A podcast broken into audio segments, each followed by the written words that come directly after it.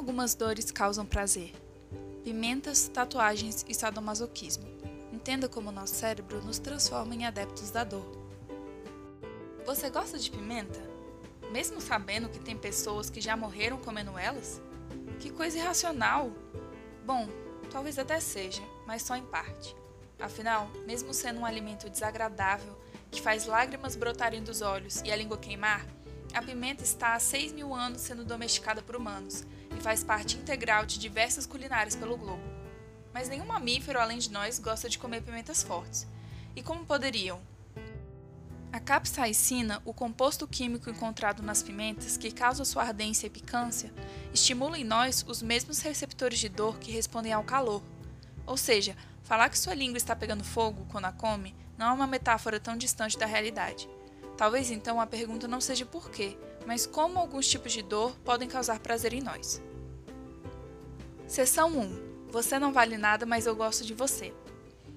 Tem pessoas que gostam da sensação física de serem tatuadas, que sentem prazer em realizar maratonas extenuantes e que até se envolvem em práticas sadomasoquistas entre quatro paredes.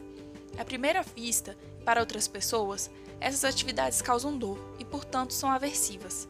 Afinal, a dor serve para nos alertar quando há perigo e ameaças reais ou potenciais. Mas ela não é a mesma para todos, ainda que em situações iguais.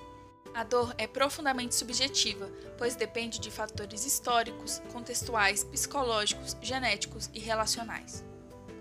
Pesquisas sobre dor crônica e aguda já desvendaram muito sobre essa constituição.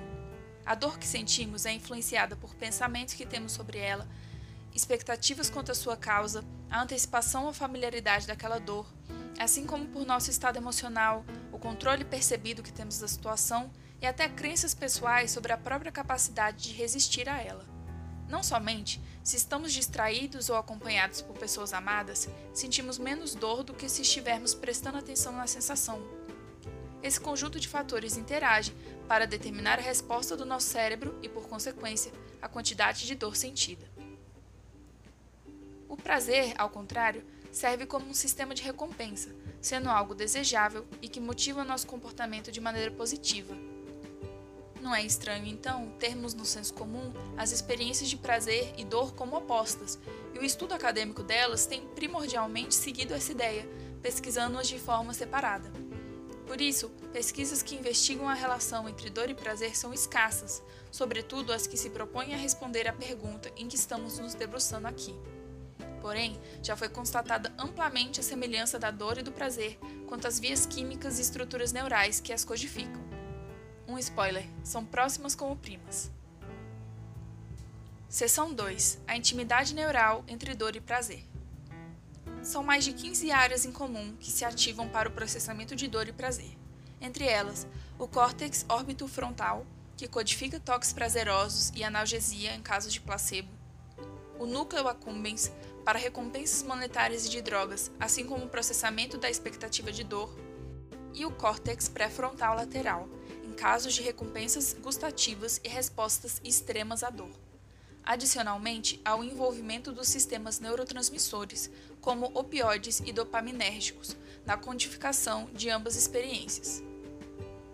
Essa proximidade curiosa pode permitir a experiência de prazer e dor ao mesmo tempo, talvez explique em parte o efeito modulatório e inibitório que uma tem sobre a outra em outras palavras, isso pode estar relacionado ao fenômeno amplamente documentado da diminuição do prazer em casos de dor e, de maneira oposta, de recompensas induzirem a atenuação da dor. É uma relação tão íntima que, durante o orgasmo, algumas áreas que envolvem o processamento da dor se ativam, algo que é reafirmado por casos de mulheres sobreviventes de câncer que, após terem nervos seccionados para aliviar suas dores crônicas, perderam a habilidade de ter orgasmos. Agora que já entendemos a ligação da dor e do prazer de maneira isolada, devemos voltar à pergunta inicial: como a dor se transforma em prazer para alguns de nós? Seção 3: A relação amorosa e de BDSM entre a dor e o prazer. Cara Dunkley, Craig Henshaw, Syra Henshaw e Lori Broto são pesquisadores da Universidade da Colômbia Britânica, em Vancouver, Canadá posta consistentemente como uma das melhores universidades públicas do mundo por diversos rankings influentes. Eles quatro estão filiados ao Departamento de Psicologia e ao Departamento de Obstetrícia e Ginecologia, sendo Lori Broto a diretora-gerente do último. Em 2019, fizeram uma extensa revisão bibliográfica sobre o prazer em dores físicas, especialmente em relação a indivíduos que praticam bondade, disciplina, dominação, submissão, sadismo e masoquismo, ou de maneira resumida, BDSM. Com isso, puderam teorizar de maneira bem fundamentada de que forma a dor pode se tornar uma experiência prazerosa, ou até ser sentida puramente como um prazer. A dor sentida durante o BDSM, assim como no consumo de pimentas, confecção de tatuagens e realização de exercícios fisicamente extenuantes, são dores consentidas e esperadas. Esse é um elemento crucial para diferenciar de outras dores, pois se sabe de antemão que não existe perigo real e os sujeitos têm algum grau de controle sobre a situação. No caso do BDSM, fatores como os estímulos visuais, o contexto ambiental, o estado emocional, a conexão interpessoal, as memórias e a excitação sexual se combinam para criar o desejo e a receptividade à dor. Algo importante, visto que as pesquisas já demonstraram que quando se tem uma antecipação negativa da dor, a experiência dela é mais intensa. A excitação, por ser prazerosa, serve como analgésico, alterando níveis de dopamina e ocitocina no cérebro, neurotransmissores que aumentam o prazer e o relaxamento. Quando a prática de inflição de dor se inicia, receptores sensoriais do sistema nervoso periférico, chamado nociceptores, enviam o sinal de que há um estímulo perigoso para o cérebro. Esse é um tipo de processamento chamado bottom-up, de baixo para cima. As informações sobre o estímulo são levadas até o cérebro, onde se tem a regulação do nível de dor e a criação de sinais que serão enviados pela medula espinhal para as células nervosas, com a mediação de endorfinas. Esse é chamado de processamento top-down, de cima para baixo. E é por onde os autores teorizam que a mudança de dor para prazer ocorre. Para isso, há o envolvimento de algumas estruturas, como o córtex pré-frontal, que cuida da função executiva, e a amígdala e o hipotálamo, responsáveis pelo processamento de emoções. O processamento top-down, portanto, perpassa por áreas relacionadas a nossas experiências pessoais e nosso estado emocional, o que influencia os sinais mandados e, por consequência, a própria experiência da dor. Assim, é possível que a dor seja interpretada como prazer e sentida como tal, ou então percebida realmente como dor, mas atenuada e recompensada por hormônios, como a ocitocina, e neurotransmissores, como a dopamina, a endorfina, os opioides e os endocannabinoides. É possível que também haja diferenças individuais na sensibilização dos nossos receptores, os receptores da dor, seja por questão genética ou por habituação e aprendizagem, através do emparelhamento da dor com a excitação sexual. Seção 4 O valor da dor. Por mais que consigamos entender melhor agora como ocorre esse processo de transformação da dor em prazer, são extremamente variáveis os motivos por trás da busca por esse tipo de sensação. No caso do BDSM, estudos encontraram que, apesar do estresse fisiológico, há um alívio do sofrimento psíquico após a prática.